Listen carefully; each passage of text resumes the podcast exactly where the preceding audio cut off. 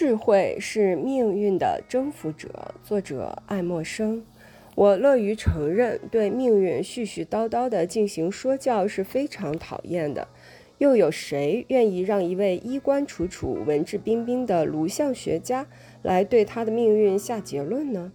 又有谁愿意相信，在他的头颅、脊椎和骨盆里，早就种下了萨克逊或凯尔特民族所特有的恶德呢？他曾经对自己寄予多高的期望啊！他曾经笃信广阔天地大有作为。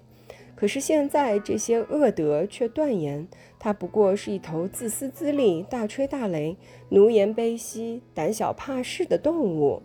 一位渊博的医生曾经告诉我，对于那不勒斯人，这一事实也毫不例外。当他们长大成人之后，就会变成地地道道的无赖。这虽然有些夸张，但也说得过去。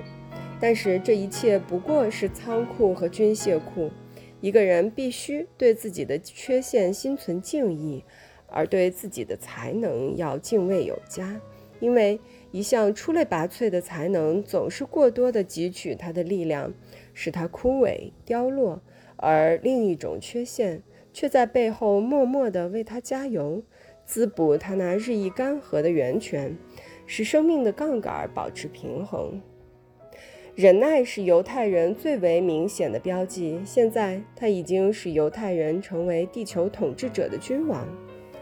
如果命运是矿石和采石场，如果邪恶在发展的过程中发生善的作用，如果局限性就是我们应有的力量，如果灾害、敌对势力、重负就是使我们飞翔的翅膀和方法，那么，就让我们。